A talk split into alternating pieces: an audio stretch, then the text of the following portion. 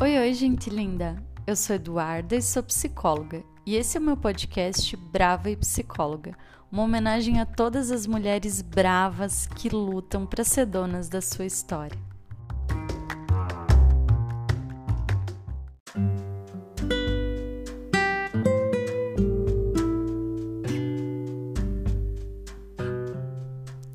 Cuidado!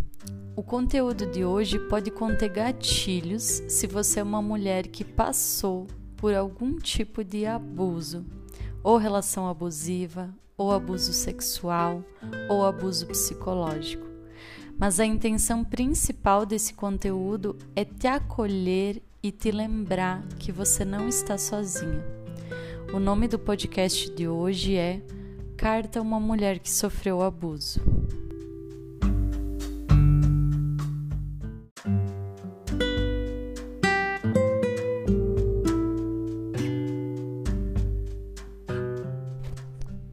Oi, lindeza. Eu sei que as coisas não são fáceis.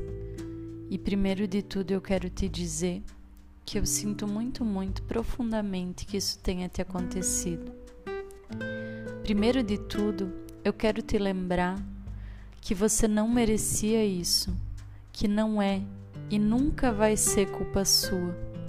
O que te faz pensar isso é que somos criadas para nos responsabilizar o tempo todo não tem lógica. Eu sei que é difícil, mas desista de se culpar. Se acolha cada vez que esse sentimento de culpa se aproxima de ti. Você não pode mudar o que aconteceu, mas pode se tratar diferente do que a vida te tratou.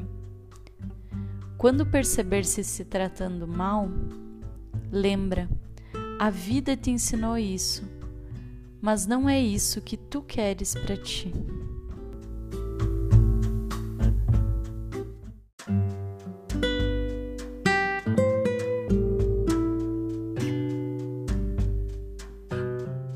Não existe uma explicação satisfatória o suficiente sobre o porquê isso aconteceu. Você pode buscar incansavelmente o motivo, mas a verdade é uma só Homens que abusam são fruto de uma sociedade adoecida pelo machismo. Eu sinto muito, eu sinto tanto como eu queria que a pessoa para quem você contou tivesse dado a devida importância.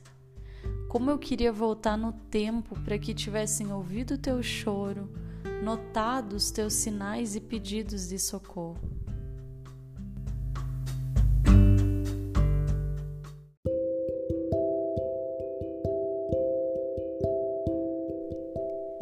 Você é vítima dessa situação, mas isso não te torna fraca. Isso não resume quem você é. Você não é apenas o que te aconteceu. Você é cada esforço que faz para ser uma pessoa bacana, justa, ética, do bem. Você é a sua dedicação diária para ser uma mulher admirável, bem diferente das pessoas que te machucaram. Você é muito mais do que os seus traumas, medos ou mágoas.